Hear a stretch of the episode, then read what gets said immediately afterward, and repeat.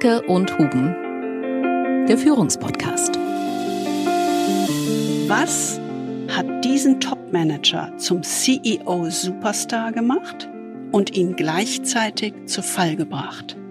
Kaspar Rohrstedt steht im Wesentlichen für mangelnde Innovationskraft. Während Investoren in Rohrstedt eine Art Jürgen Klopp sahen, der so von Erfolg zu Erfolg federt, erleben ihn Führungskräfte mehr innen, mehr so wie eine Art José Mourinho. The business of business is business. Also es geht nur darum, im Grunde diese eine Sache zu optimieren und damit ist natürlich diese ganze Generation von Managern geprägt worden. Und durch diesen absoluten Fokus ist das eine gewisse Rücksichtslosigkeit, die da so durchkommt. Also Profit before people, before customers, before anything else.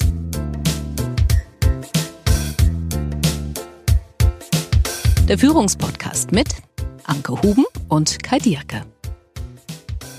Wir freuen uns sehr, dass Sie wieder dabei sind, wenn es darum geht, Führung mit anderen Augen zu sehen. Ja, wir wollen dieses Mal zu Anfang auf Jürgen Klopp zurückkommen. Den hatten wir uns im letzten Podcast angeschaut. Und der hat wieder voll gezeigt, dass er auf Linie ist und auch seine Linie nicht verliert. Das ist schon wirklich beeindruckend. Der FC Liverpool hat ja einen ziemlich miserablen Saisonauftakt hingelegt. Das war schon, ja, und seine Reaktion, es ist nicht die einfachste Situation, sagt er, aber es ist wie im Leben, wenn es regnet, muss man auch raus. Kann ich als Norddeutscher durchaus bestätigen. ja, so ist das. Und er sagt nach der Niederlage gegen Manchester United, das war kein Katastrophenspiel von uns. Wir haben einen Haufen richtig gutes Zeug auf den Platz gebracht. Das, was am meisten wehtut, ist das Ergebnis. Und damit müssen wir jetzt umgehen. Also er bleibt seiner Art und Weise treu, die wir so an ihm schätzen und die wir auch im letzten Podcast so beschrieben haben. Niederlagen sind Information zum Lernen für ihn.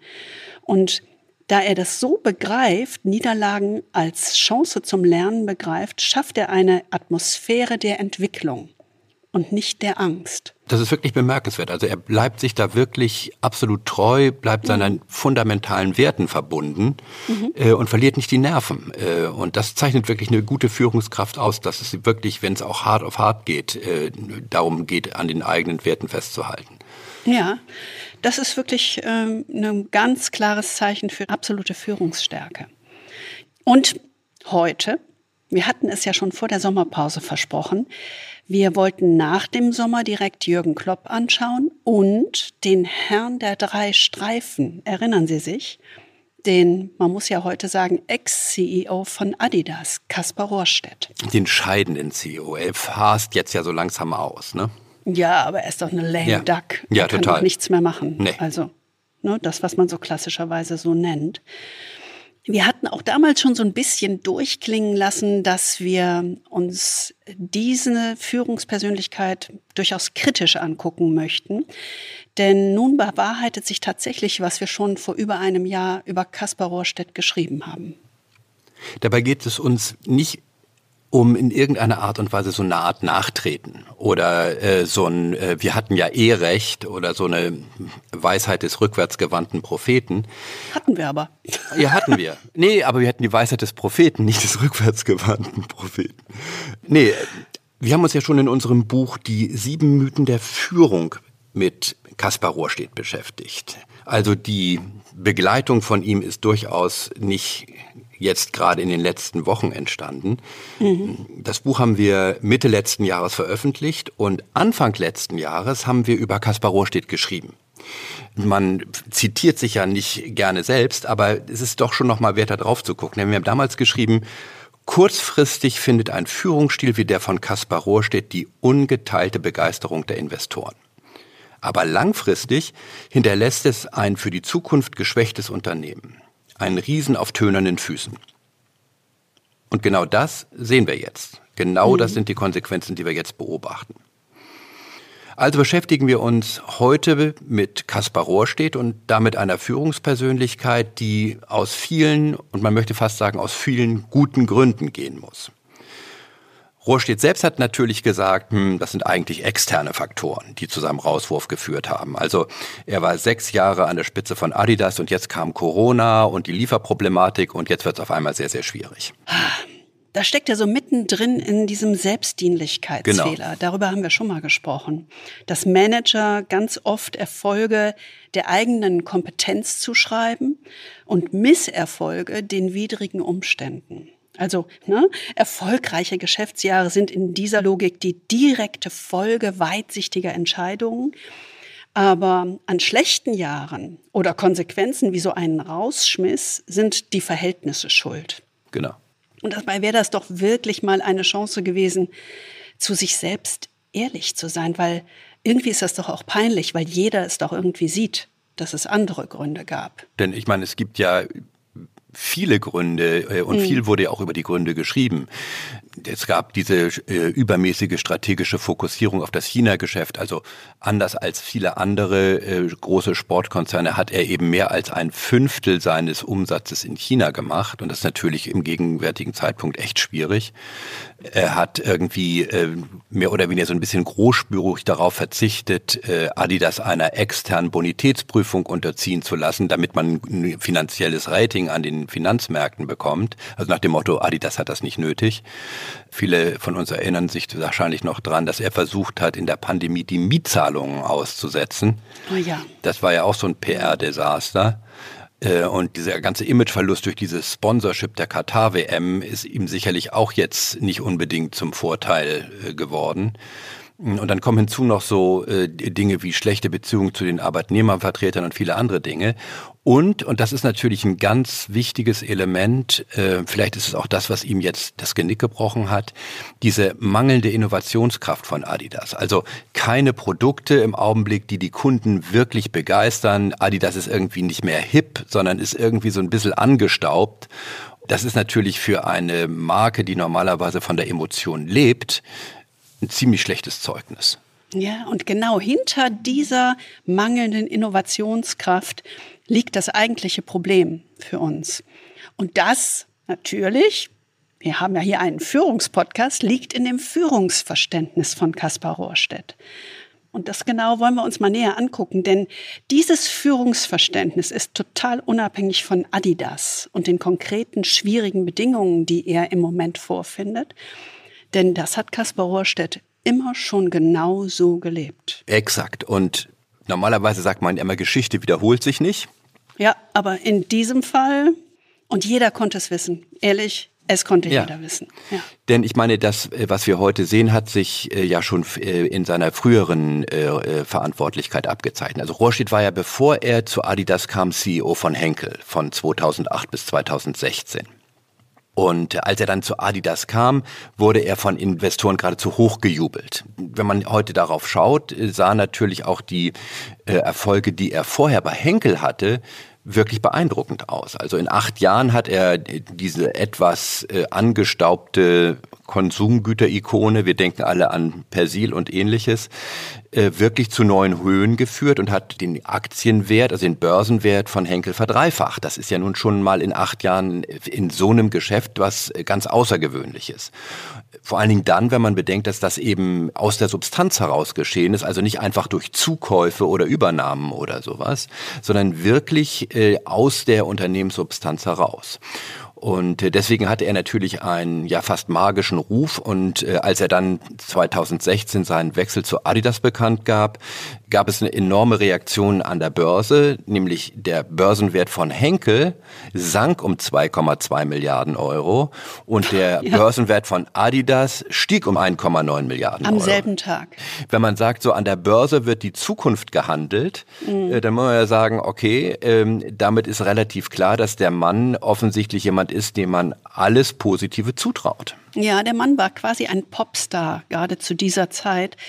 Es gab so einen Zeitpunkt im Dezember 2019, da fiel uns das das erste Mal auf. Das Manager-Magazin hat zu diesem Zeitpunkt, wie es es jedes Jahr tut, einem deutschen Unternehmenslenker den prestigeträchtigen Titel Manager des Jahres verliehen. Und die Wahl fiel Ende 2019 tatsächlich auf Kaspar Rohrstedt. Keiner, ja, genau. So konnte man tatsächlich in der Begründung wortwörtlich lesen, optimiert Konzerne so schnell, so tiefgreifend und so erfolgreich wie Kaspar Rohrstedt. Dafür wird er Manager des Jahres. Seine Methode lässt sich lernen. Sie erfordert Konsequenz und Opfer. Zitat Ende. Das kann man so sehen, aber das ist nur eine Sichtweise. Ja, das ist eben wirklich nur eine Sichtweise. Also ich erinnere mich noch, als diese Hymne auf Kaspar Rohrstedt im Manager-Magazin erschien, war ich wirklich wie vom Donner gerührt. Und das erste Mal in meinem Leben äh, war ich wirklich kurz davor, ein deftigen Leserbrief zu schreiben. Ja, du warst richtig sauer. Ich hab, war wirklich sauer und habe gedacht, was, haben, was hat diese Jury geraucht? Ja, wirklich. Genau. Wir hatten nun wirklich ja auch die Folgen von Rohrstedts Führung bei Henkelhautner erlebt.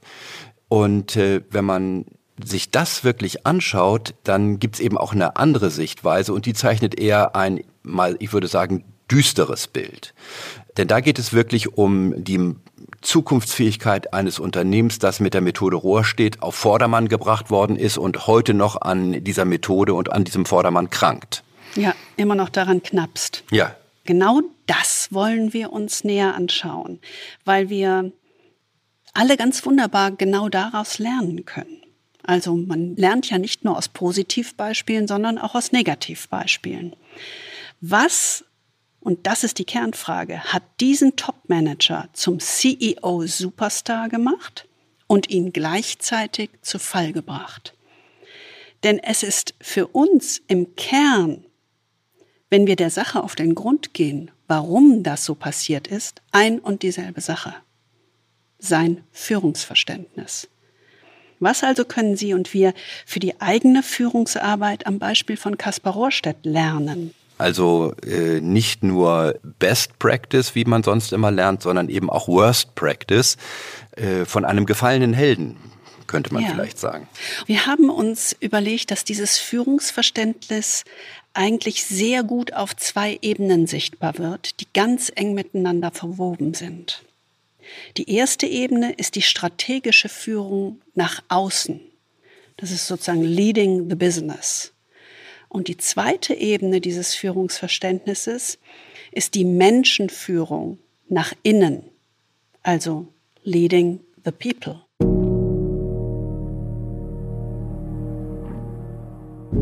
Lassen Sie uns also zuerst auf das strategische Führungsverständnis von Kaspar Rohrstedt gucken. Leading the Business. Auf den Punkt gebracht, aus seiner Sicht heißt das Effizienz statt Wachstum. Und das kann man ja ganz kurz und deutlich beschreiben. Kaspar Rohrstedt steht im Wesentlichen für mangelnde Innovationskraft.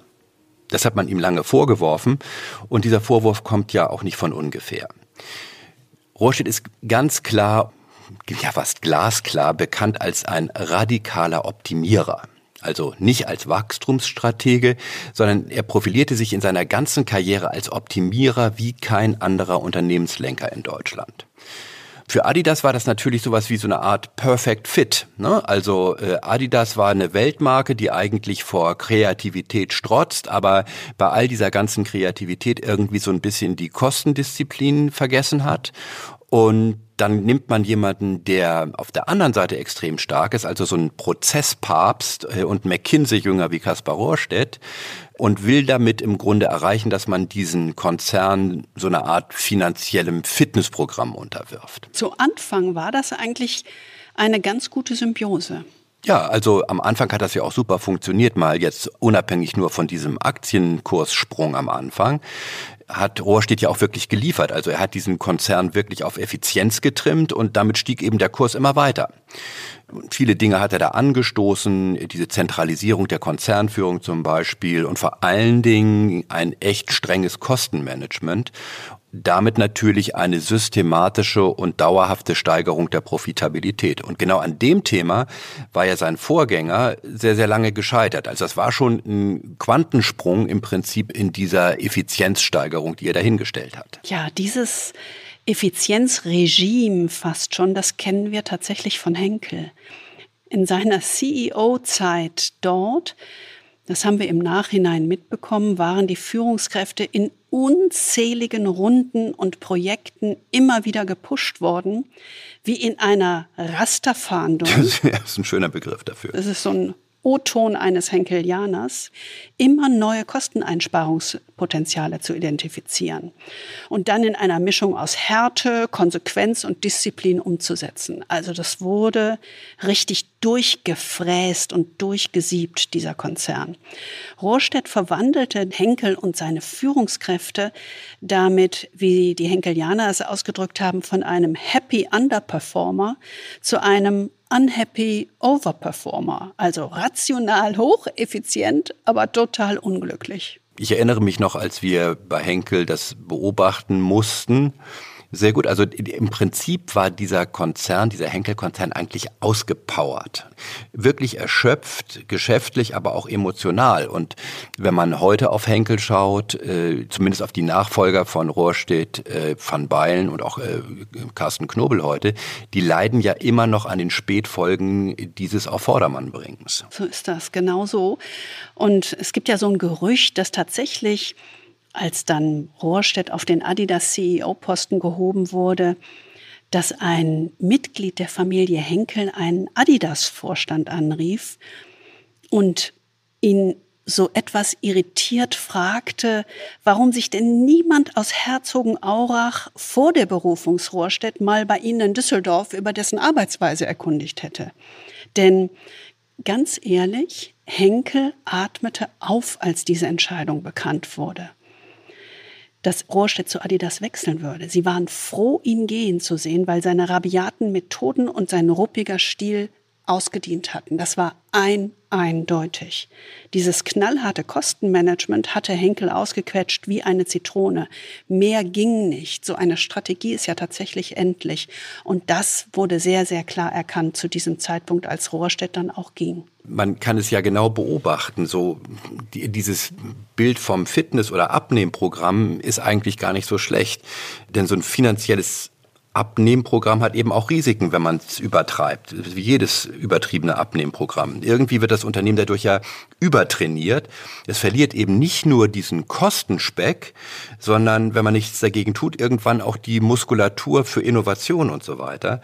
Und auf diese Art und Weise, und das kann man bei, sowohl bei Henkel als auch bei Adidas total gut beobachten, auf diese Art und Weise trainierst du ein Unternehmen erst in die Stärke, aber dann im zweiten Schritt in die Schwäche. Und das mhm. ist das genau, was wir heute sehen. Mhm, ja, Sie haben es zuerst, wurde das ja sozusagen versucht weiterzutreiben und dann wurde versucht, der sozusagen der Schwenk zu machen, wirklich auf Wachstum wieder zu gehen. Aber wenn du so einen ausgequetschten Konzern hast, das ist schon brutal. Ne? Dann ist die Frage, wo setzt du denn dann an? Also das ist schon wirklich eine strategisch unglaublich herausfordernde Frage. Deswegen wiederholt sich ja auch die Geschichte. Die Geschichte, die wir bei Henkel gesehen haben, wiederholt sich bei Adidas. Selbst das Manager-Magazin hat ja dann äh, ein Jahr ungefähr nach der Lobpreisung oder Heiligsprechung als Manager des Jahres ähm, selber geschrieben, dass äh, Rohrstedt ein rücksichtsloses Effizienzregime treibt. Ähm, und die Folge ist natürlich genau das, was man heute beobachtet. Das Unternehmen fällt immer weiter hinter die Wettbewerber zurück und selbst Manager Magazin schrieb damals, die Diagnose lautet Muskelriss. Der Rohrstedt ist irgendwie wie so ein One-Trick-Pony, ne? Genau. So eine fokussierte, klare Strategie. Kosteneffizienz. Das ist natürlich auch eigentlich ein bisschen wenig, finde ich. Ne? Also zu sagen, er ist ein Manager des Jahres, weil er brillant ist in seiner einzigen Spezialdisziplin. Ja, ich meine, also, sorry, aber das finde ich wirklich unglaublich. Ja. Nur um sich da irgendwie wieder rauszuretten, schreibt das Manager-Magazin, er wäre nur für diese Spezialdisziplin ausgerufen, ausgelobt worden. Ja, ich meine, ganz ehrlich, die Führung eines DAX-Konzerns ist ein Zehnkampf da hilft es nicht, weit werfen zu können, ja, aber genau. neun weitere Disziplinen nicht zu beherrschen. Da kriege ich, krieg ich Blutdruck. ja, kann ich total verstehen. Kriege ich Blutdruck. Wir reden von einem DAX-Konzern. Und dann soll der in einer Spezialdisziplin Manager des Jahres sein. Ja, das fand ich auch. Ich denke da jetzt nicht weiter drüber nach versucht den Blutdruck wieder unter Kontrolle zu bekommen. Aber ich meine, es ist ja wirklich, es ist ja wirklich schon äh, sehr, sehr bemerkenswert, wenn man im Grunde einen eindimensionalen Profitmaximierer, der alles andere ausblendet, zum Manager des Jahres macht. Und Das ist ja genau das, was wir damals äh, in unserem Buch als Gegenwartsmanager beschrieben haben. Also so wirklich, wenn du dir einen Gegenwartsmanager schnitzen könntest, also eine perfekte Personifizierung äh, bauen wolltest, dann wäre Kaspar Rohrstedt genau das. Denn der Typus des Gegenwartsmanagers, so wie wir ihn verstehen, beherrscht das Handwerk in dieser VUCA-Welt. Also Sie erinnern sich, volatil, unvorhersehbar, komplex und vieldeutig. Seine Strategie so auf ein taktisches, Fahren auf sich zu verengen. Also er agiert eben nicht weit vorausschauend, er ist ja Gegenwartsmanager, sondern fokussiert sich auf ein klares, eindeutiges Ziel, dem sich alle anderen Ziele unterzuordnen haben. Und das ist die Steigerung des Gewinns. Also Quartal für Quartal für Quartal für Quartal die Analystenerwartungen zu erfüllen und damit die äh, Erwartungen der Aktionäre. Und damit wird eben die Profitmaximierung, und so schwierig das auch im Einzelfall immer mal sein mag, für den Gegenwartsmanager zu einer Art, ja, es ist wie so eine willkommene Komplexitätsreduktion. Ja, also ich fokussiere mich einfach auf eines und vergesse alles andere. Es ist ja psychologisch unheimlich erleichternd, weil du tust ja alles, aber mit dem Fokus auf ein einziges klares Ziel. Aber angesichts dieser extrem komplexen Welt ist das natürlich eine emotionale Erleichterung, weil du genau weißt, was du zu tun hast. Es ist im Grunde einfach, hört sich brutal an, aber es versimplifiziert oder vereinfacht den Blick auf die Welt. Und man muss natürlich sagen, dieser Typus des Gegenwartsmanagers ist auch ganz Kind seiner Zeit. Also wir erinnern uns an diesen Begriff Shareholder Value Denken. Der ist ja mittlerweile so ein bisschen auch äh, in die Diskussion geraten. Aber wenn man so auf die letzten 30 Jahre schaut, dann muss man wirklich sagen, dieser Gegenwartsmanager hat in dieser Welt des Shareholder Value Management oder Shareholder Value Denkens wirklich eine steile Karriere gemacht. Und immer noch äh, steht er mehr oder weniger im Zenit seines Wirkens, könnte man sagen. Er ist immer noch nicht beerdigt. Überhaupt nicht. Nee. Überhaupt nicht beerdigt. Und das ist immer noch so dieses Mantra, was man zunächst an der Uni in BWL und hinterher im MBA-Studium an der Business School gelernt hat, äh, das in den Worten von Milton Friedman so schön zusammengefasst ist. The business of business is business. Also es geht nur darum, im Grunde diese eine Sache zu optimieren. Und damit ist natürlich diese ganze Generation von Managern geprägt worden. Und das natürlich ganz besonders in diesen börsennotierten Unternehmen, die von Finanzmärkten oder von Private Equity Investoren abhängig sind. Die suchen natürlich äh, ganz klar diese kurzfristige Profitmaximierung äh, und die Unternehmensspitze ist natürlich absolut darauf ausgerichtet, genau das zu liefern. Das ist natürlich eine Verengung und äh, es gibt so einen schönen Begriff dafür äh, von dem Soziologen Andreas Reckwitz, so bestes Soziologendeutsch. Finanzialisierung nennt er das. Ja. Ich finde, das ist ein schönes Wort. Schön eklig soziologisch, aber es ist so Finanzialisierung. Finanzialisierung sagt eigentlich, es geht im Wesentlichen bei den Unternehmen um die Konkurrenz, um die beste Börsenperformance. Und diese Konkurrenz um die beste Börsenperformance wird in die Unternehmen reingetragen und führt dort eben zu diesem niemals endenden kurzfristigen Optimierungsdruck. Übrigens, ne? also ich meine, nur, dass das mal klar ist. Wir haben Soziologie studiert, also insofern. Ja, keine Soziologenschelte. Wir dürfen so komisch über Soziologendeutsch sprechen. Ja, wie, wie heißt es so schön? Das ist wichtig zu sagen. Sonst denkt man, was machen die denn da schon wieder? Nein, erinnert mich an, an Robert Gernhardt. Die, die schärfsten Kritiker der Elche waren früher selber welche. Ja, genau. oh, wir haben so eine schöne Untersuchung von der von der Rebecca Henderson gefunden, ist eine Ökonomin in Harvard, eine Ökonomieprofessorin. Und die hat ähm, gesehen, dass 80 Prozent der von ihr befragten Finanzvorstände erklärt haben, dass sie die Ausgaben für Forschung und Entwicklung, also ich sage jetzt mal und Wachstum damit, mhm. zurückfahren, um die Quartalsziele zu erreichen. Das ist doch genau das, worüber wir gerade gesprochen haben. Um Gewinnziele zu erreichen, werden mit großer Regelmäßigkeit wichtige und langfristig profitable Investitionen vermieden oder vertagt. Und genau diese Shareholder Value Denke, die prägt Kaspar Rohrstedt sowohl bei Henkel als auch bei Adidas. Ich kenne solche Programme noch aus meiner McKinsey-Zeit vor 25 Jahren Wir nannten diese Projekte damals irgendwie so ziemlich abschätzig. Kommt Jungs, wir gehen auch mal Kosten kloppen. Das wollte aber schon damals keiner wirklich, äh, weil das irgendwie so ein bisschen stumpfsinnig war. Äh, aber ich glaube, es hat sich äh, nicht wirklich viel geändert, wenn ich da so drauf gucke. Auf der anderen Seite muss man auch sagen, der Kaspar Roche ist noch mal ein Stück weiter darüber hinausgegangen, um den Aktienkurs zu pushen. Äh, und zwar mit dieser, mit dieser Strategie dieses massiven Aktienrückkaufs. Also in der Investition in eigene Aktien. Ähm, das klingt erstmal irgendwie so ein bisschen nach finanziellem Eigenblutdoping, ähm, aber das ist es irgendwie auch.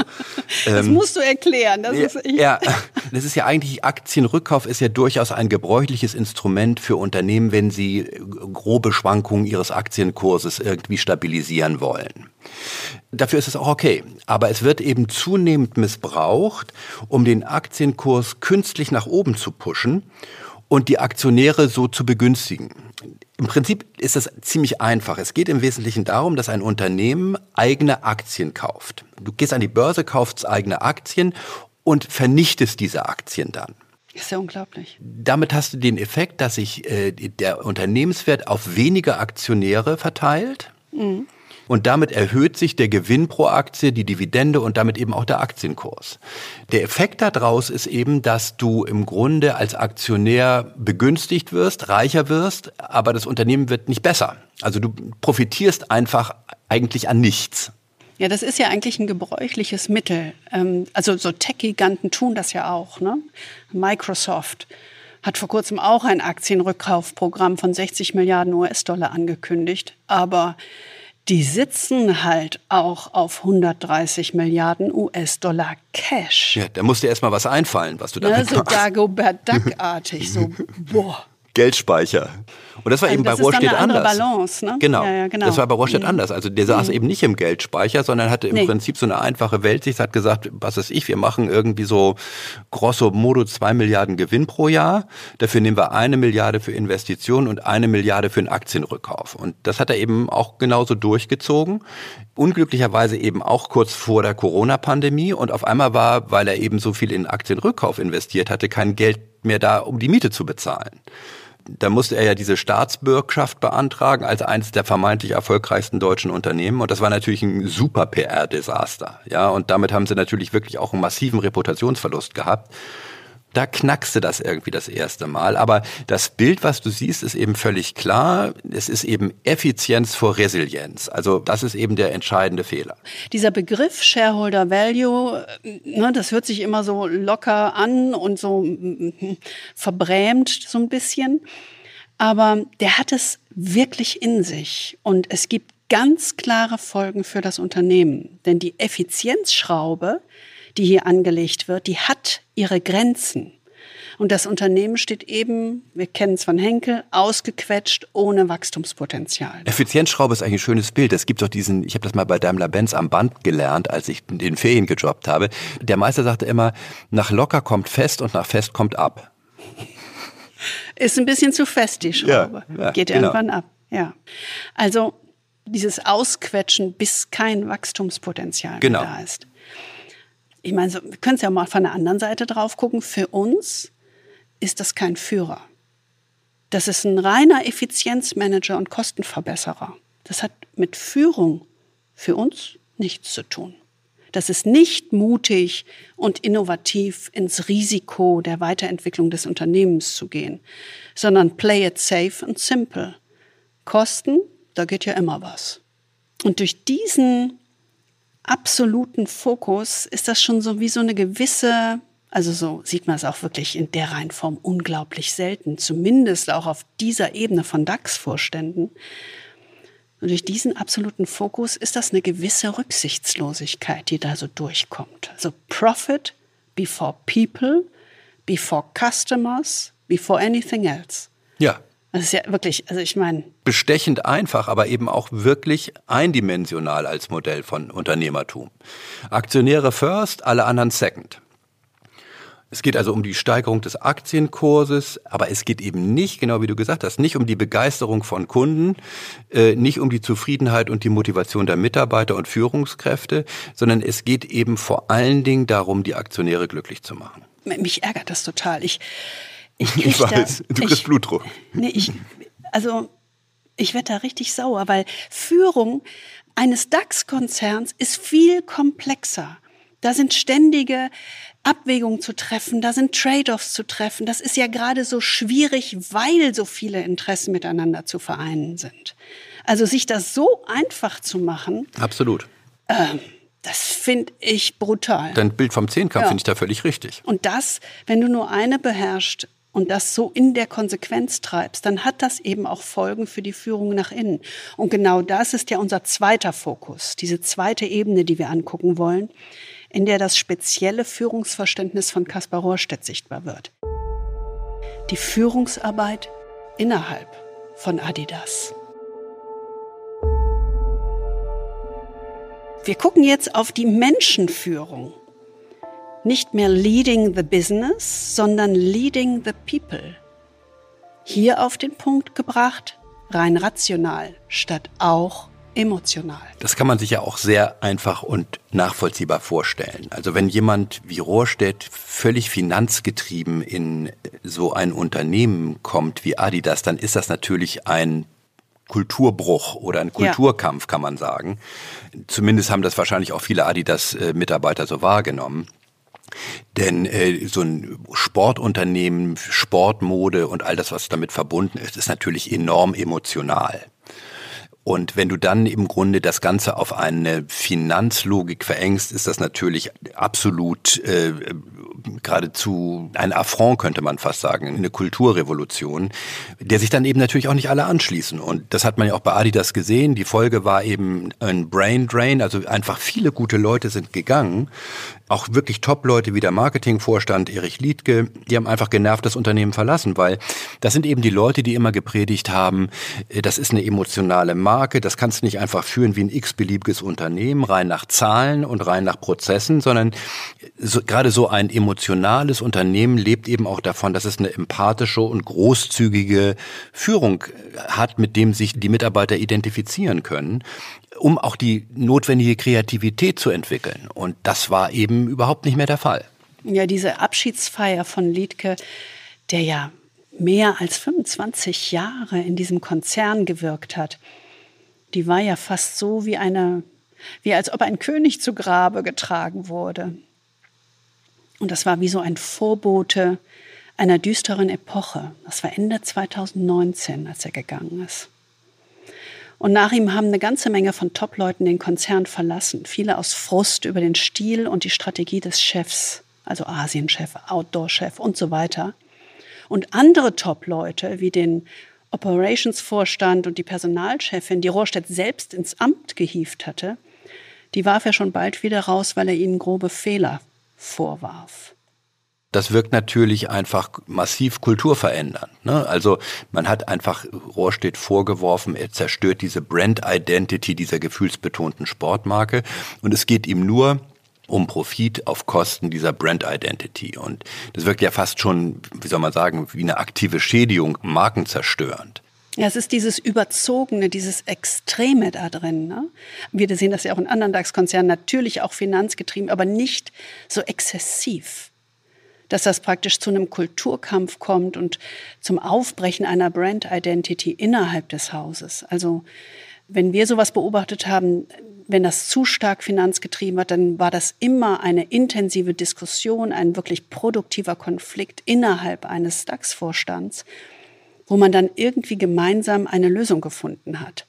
Aber es ist halt nicht einfach in eine Richtung durchgezogen worden. Ich meine, was bei Rohrstedt eben noch hinzukommt, ist er, dass er so eine gewisse, ich würde mal sagen, raue Spielweise hat. Also so eine, mm, ja. so eine harte Handschrift. Also der klotzt, keult einfach so ein bisschen auf dem Platz.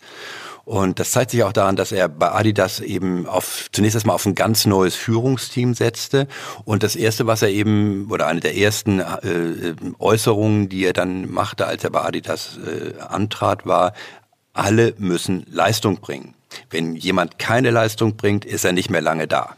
Ja, ist ja klar. Ja, ich, eben, aber das ist, das ist genau der Punkt. Also ich ja. meine, du bist halt bei einer Sportmarke. Ich meine, das, hallo, das sind alles High-Performer. Ja, eben. Und wenn, natürlich ist es klar, äh, genau das, was du sagst, es geht um Leistung und äh, jemand, der keine Leistung ist, nicht mehr lange da. Das ist aber eben so klar, das musst du nicht extra sagen. Wenn du das extra sagst, dann ist das irgendwie ein bisschen übergriffig, mhm. möchte ich mhm. fast sagen. Und auffällig ist ja auch, dass Rohrstedt dann sehr häufig Branchenneulinge und Ex-Berater auf so Top-Positionen setzte. Und es ist ja durchaus auch bekannt, dass ähm, zu seinem Lieblingsvorstand quasi ja, der Chef der Global Operations aufstieg, ein Australier, der gelernter Wirtschaftsprüfer ist. Das muss man sich auch mal vorstellen eigentlich. Ne? Nachtigall Likör der Tropfen. ja, genau. Also ein deutlicheres Signal in das Unternehmen selbst kannst du gar nicht setzen und senden. Das ist schon sehr, sehr klar. Und dieser Wirtschaftsprüfer richtete dann tatsächlich so etwas wie diesen berüchtigten Cost Control Tower ein, über den jede größere Aufgabe lief.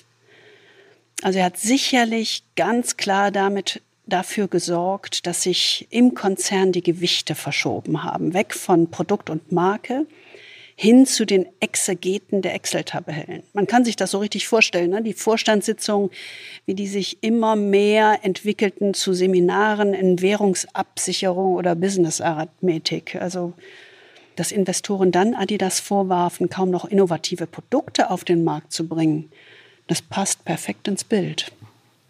Ja, der Preis von diesem Regime ist einfach hoch, ja, also und dann am Ende des Tages zu hoch, denn im Grunde hat Rohrstedt diesen Sportkonzern quasi Innovationskraft und Kreativität abtrainiert und, und damit eben die Leidenschaft für Produkt, Kunden und den Sport.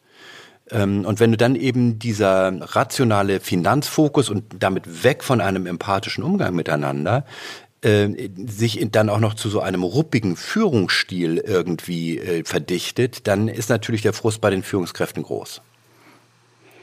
Ja, man kann eigentlich so sagen, so sehr Rohrstedt zumindest in den ersten Jahren nach draußen in die Investorenlandschaft Begeisterung verbreitet hat, so sehr verbreitete er im Grunde schlechte Laune nach innen.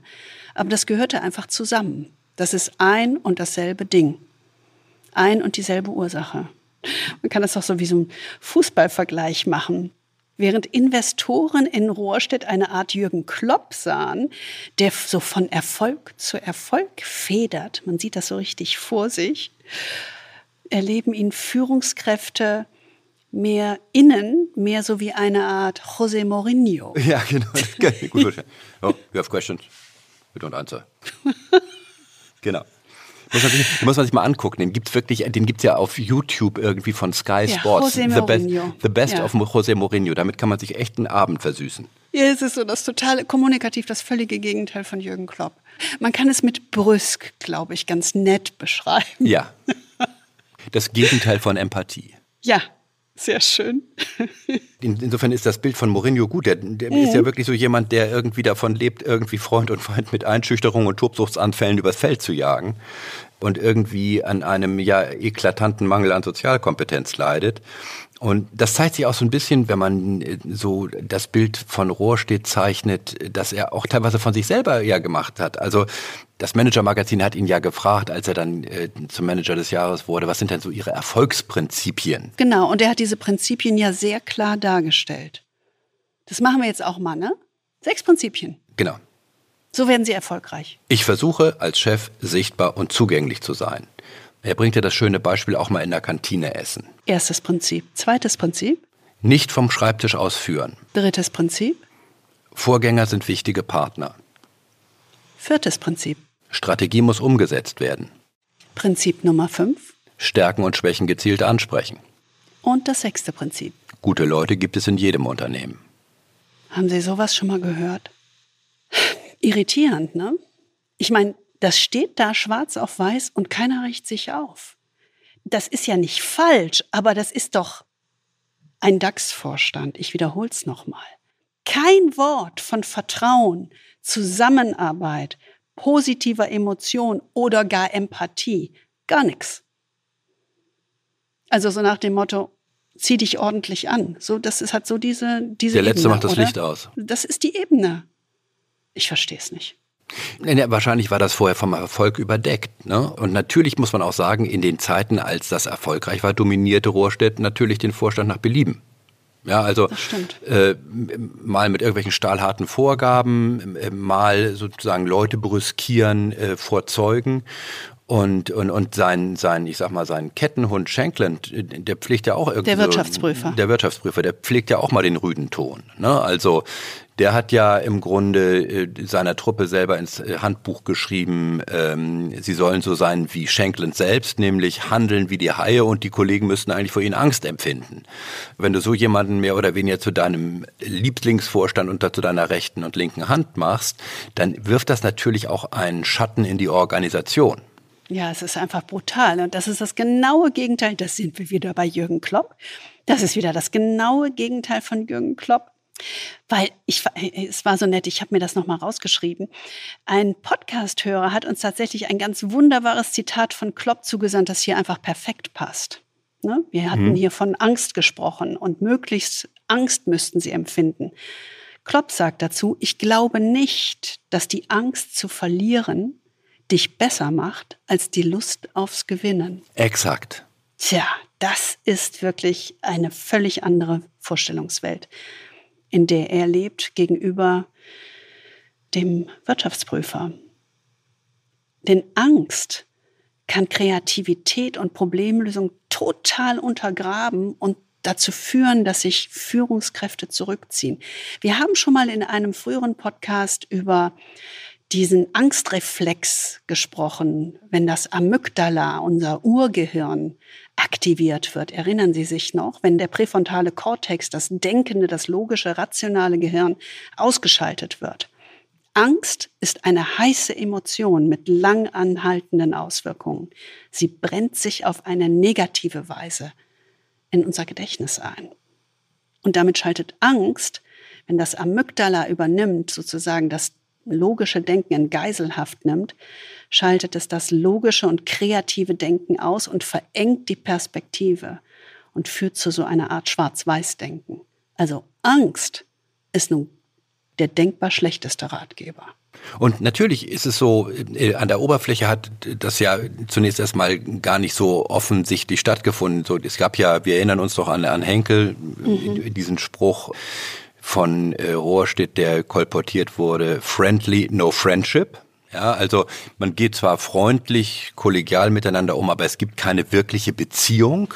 Ja gut, ähm, es geht ja nicht um Freundschaft, aber es geht schon um eine Form von Beziehung, die man haben will zu einer Führungskraft. Ne? Genau, also wir wissen alle, dass, dass im Grunde empathisches Führen erfolgreiches Führen ist. Und wenn man Rohrstedt anguckt, ist es eben nicht empathisches Führen, sondern im Wesentlichen Führen über Druck und, und so, ein, so ein rationaler, so ein instrumenteller Blick auf die Menschen. Ne? Und deswegen hat er ja auch im Grunde um sich herum kein echtes Team aufgebaut, das sich gegenseitig stärkt und unterstützt und damit mehr Power auf die Straße bringt als die Summe der Teile.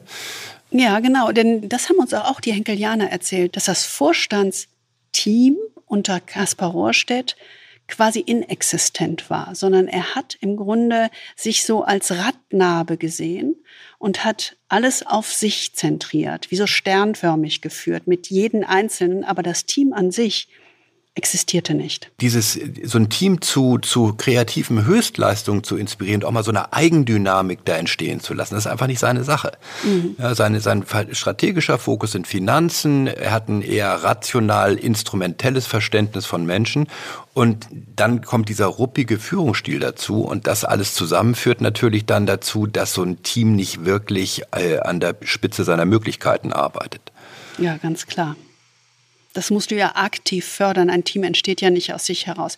Das sagen wir ja immer. Teams an der Unternehmensspitze sind aus Prinzip, sozusagen aus der Genese heraus, nicht Teams. Das heißt, wenn du die Teamkraft wirklich an der Spitze nutzen willst, dann musst du als CEO richtig konsequent daran arbeiten.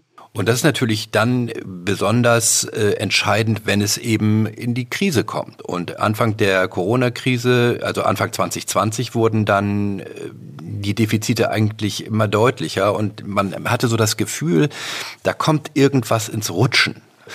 Und das hat offensichtlich ja auch Rohrstedt selber gemerkt, denn äh, er arbeitete dann ja sehr gezielt daran, seinen Managementstil und so sein internes Image zum Positiven zu wenden. Ne? Also so wirklich selbstkritische Töne und äh, eigentlich so eine Strategie zu sagen, man sagt, was man sagen muss oder was die Leute erwarten. Mhm. Ja, wir haben mal einen O-Ton gefunden aus einem Interview Rohrstedts in einem Leadership Talk der Akademie des Deutschen Fußballbundes aus dem Herbst 2020. Und ich habe mir dieses, das ist glaube ich fast eine Stunde, dieses Interview wirklich ganz genau angehört.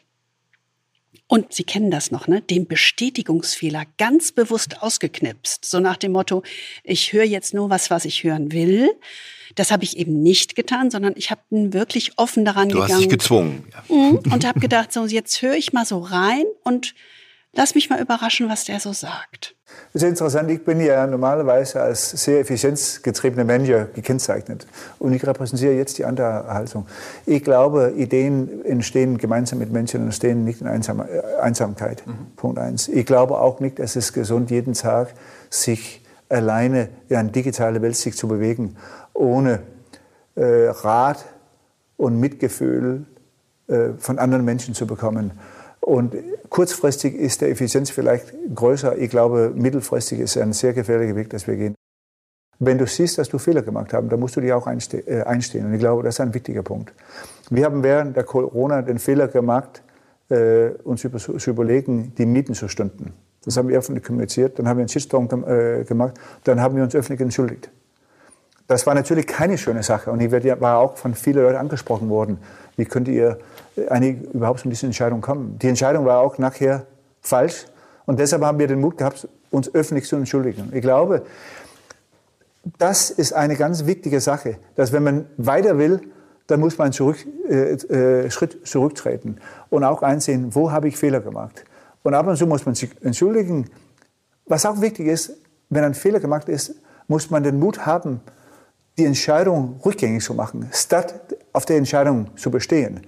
Weil wenn man drauf besteht, macht man ja einen zweiten Fehler, dann bestätigt man den erste. Da muss man als Chef sagen, das war falsch, jetzt müssen wir rückgängig machen. Am Ende, glaube ich, in viele Fälle bekommt man auch Anerkennung, wenn man Fehler zusteht und äh, man bekommt, äh, ich würde sagen, große Kritik, wenn man Fehler nicht einsehen kann oder einsehen wollen. Ich glaube, das gibt einen Grund, warum man eine Zunge hat und zwei Ohren. Entschuldige. Das ist gut. Oder man kann es anders sagen, uh, it's very hard uh, to listen if you're speaking all the time. So, ich glaube, Good Leadership heißt, dass viele Fragen zu stellen und auch offen sein, die Antworten zu hören. Weil es gibt keinen Grund, eine Frage zu stellen, wenn wir das Antwort nicht hören wollen. Und Leadership fängt mit Hören an, aber nicht mit Sprechen. Ja, Sie fragen sich jetzt, hm, worüber reden wir hier eigentlich? Genau das haben wir uns auch gefragt, als wir das Interview gehört hatten. Ist das der Mann, den alle als nicht empathisch und wenig teamorientiert beschreiben? Also wenn man da hinhört. Die Zitate sind doch super. Die kannst ja, genau. du so abhaken, dass du sagen, toll. Ist ein guter.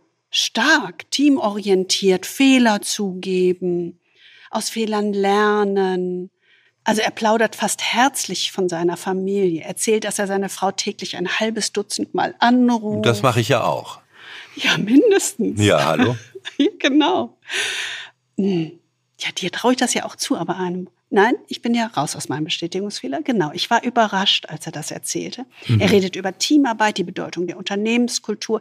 Er spricht von Adidas als einer gefühlsbetonten Marke. Und da dachte ich, boah, das sind ja alles gute Sätze. Das ist ein wirklich gutes Interview. Und dann bin ich zu dir gekommen. Ich weiß, du warst verzweifelt. Ich war irritiert. Weil das war nicht das, was die Henkelianer uns beschrieben hatten. Das war nicht das, was erkennbar war. Ich dachte, ich bin in einem falschen Film. Ja, du hattest so eine kognitive Dissonanz äh, zwischen dem, ja. ja, so zwischen dem. In mir drin. Äh, ja, in dir drin. Also so, so das zwischen. fühlt sich an, das kann ich Ihnen sagen. Ja, also so zwischen dem, was, was man eigentlich wirklich von der, an der Graswurzel hört und dann das, was so, so offen kommuniziert wird. Das passt einfach nicht übereinander. Nee. Und dann habe ich Folgendes gehört. Dann habe ich gehört, dass die Mitarbeiter von Adidas und die Führungskräfte genauso irritiert waren als sie dieses Interview gehört haben. Genau, die haben gedacht, äh, ist der Mann nun wirklich im emotionalen Sportbusiness angekommen oder ist das jetzt irgendwie bloß Inszenierung? Ja. Und dann habe ich mich an folgende Situation erinnert. Ja, ich weiß. Das ist echt ein gutes Beispiel. Also, ich habe vor einer langen Zeit mal einen äh, Top Executive gecoacht, der allseits bekannt war für seinen eiskalten Umgang mit Führungskräften und Mitarbeitern. Er wurde intern nur Caligula genannt. Caligula ist bekannt als wahnsinniger Gewaltherrscher. Und was sehe ich dann auf LinkedIn? Da sehe ich Posts und ganze Artikel von diesem Caligula über Vertrauen als wichtigste Basis für Zusammenarbeit. Ich habe mich echt geschüttelt. Ich habe mir die Augen gerieben und habe gedacht, ehrlich jetzt? Was ist denn das? Also das, was er dort geschrieben hat, das hat er selbst in keiner Art und Weise vorgelebt. Und entweder ist das ein völlig brutales Auseinanderklaffen von Selbstbild und Fremdbild, wie ich bei anderen ankomme, oder ist es einfach brutale, zynische Selbstdarstellung. Da kann man wählen, das kann ich nicht beurteilen. Aber eins von beidem ist das. Aber das ist eben genau das, was man, wenn man jetzt mal auf, auf Rohrstedt äh, zurückkommt, sieht. Das ist das, was wir ja auch schon in, in anderen Podcasts bei, über dies zum Beispiel gesagt haben. Dass im Grunde diese Stärken, die einen Manager erfolgreich machen, wenn sie übertrieben werden, wenn sie so in den Overdrive kommen, zu Schwächen werden.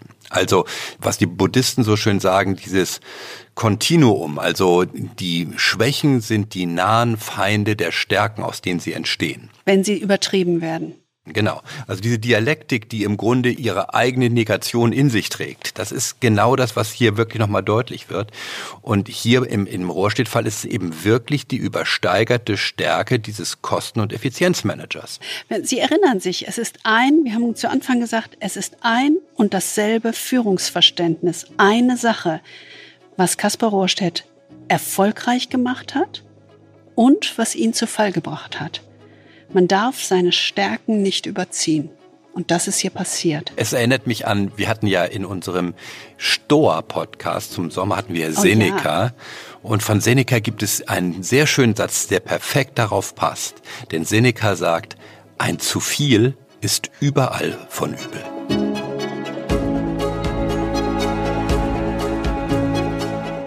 Das erinnert mich ja eigentlich so ein bisschen, wir haben es vorhin schon angedeutet, an diese fundamentale Unterscheidung von Managern und Leadern. Mhm. Management und Leadership. Das haben wir damals bei Abraham Selesnik in Harvard gelernt. Der war damals auch schon 90. Ja. Und er hat aber diese ganz fundamentale Unterscheidung von Management und Leadership sozusagen mit aus der Taufe gehoben. Und woran macht sich das eigentlich fest? Wir haben gesagt, Kaspar Rohrstedt ist kein Leader aus unserer Sicht gewesen, sondern ein Manager. Und damit an der Spitze eines DAX-Konzerns irritierend eindimensional. Denn wenn man es zusammenfasst, ist es ja wirklich so, er ist wirklich der Manager in reiner Form. Er managt im Grunde inkrementell eine Verbesserung des Status quo, aber er macht eben keine visionäre Führung und Weiterentwicklung des Unternehmens. Er hat diesen Controlling-Fokus auf Zahlen, Fakten, Kleinteiligkeit, aber er fokussiert überhaupt nicht darauf, Mitarbeiter, Kunden zu begeistern, einen Purpose für das Unternehmen in den Vordergrund zu stellen oder Werte zu leben hat diesen extremen Prozessfokus und eben nicht den People-Fokus, das haben wir ja gesagt. Und was eben ganz besonders klar ist, er hat eben diesen Fokus auf das endliche Spiel, kurzfristiger Erfolg, Gewinn pro Quartal pro Quartal, aber nicht das unendliche Spiel, nicht die unendliche Weiterentwicklung, die langfristige Weiterentwicklung des Unternehmens. Und damit, wenn man es jetzt auf einen einzigen Begriff bringt, kann man sagen, es ist eigentlich so etwas, was man als Fixed Mindset bezeichnen könnte. Also äh, im Grunde sozusagen festgemauert, nicht in der Erde, aber festgemauert im Hier und Jetzt. Im Grunde eine, eine Konzentration auf das zu tun, was man schon immer getan hat und das einfach immer wieder.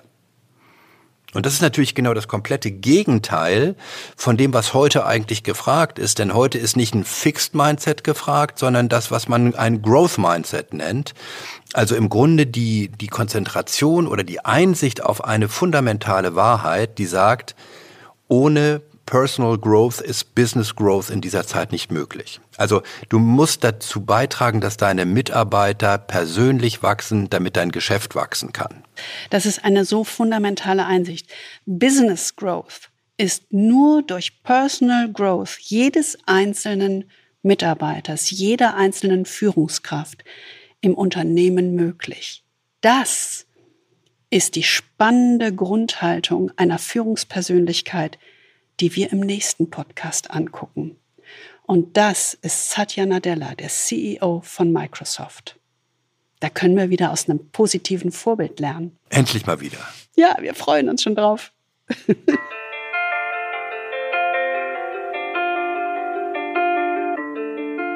Das also war unser Podcast über Kaspar Rohrstedt, den Rasterfahnder. Und vielleicht waren wir nicht objektiv, aber wir waren emotional damit verbunden und deswegen mussten wir diesen Podcast eigentlich machen. Ja, wir haben ja wie die Henkelianer auch damals gelitten. Das ist einfach so. Das ist jetzt nicht nur rein theoretische Betrachtung, sondern das ist gespürt. Das ist gespürt, erlebt und äh, wirklich äh, miterlebt. Wir hoffen, Sie fühlen sich wieder inspiriert und haben Lust, in diese Gedanken ein bisschen weiter einzutauchen. Rohrstedt war für uns ja nicht nur ein Einzelfall, sondern auch ein bisschen die Personifizierung eines Typus dieses Gegenwartsmanagers. Wenn Sie sich dafür interessieren und äh, Lust haben, darüber mehr nachzudenken, lassen Sie uns daran teilhaben. Wir freuen uns auf Ihre Erfahrungen, auf Ihr Feedback, auf Ihre Ideen, auf Ihre Fragen, auf all das, was Ihnen in dem Zusammenhang einfällt. Bitte mailen Sie uns gerne oder schreiben Sie uns über LinkedIn oder was immer Ihnen am besten gefällt.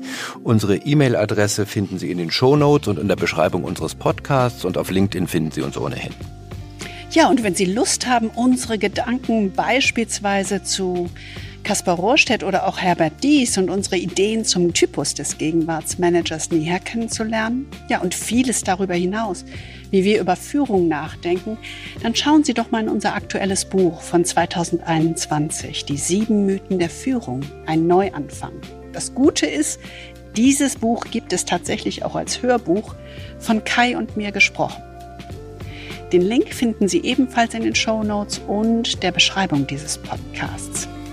Wir sind in zwei Wochen wieder bei Ihnen mit Satya Nadella.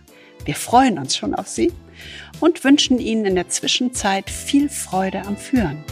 Tschüss. Tschüss.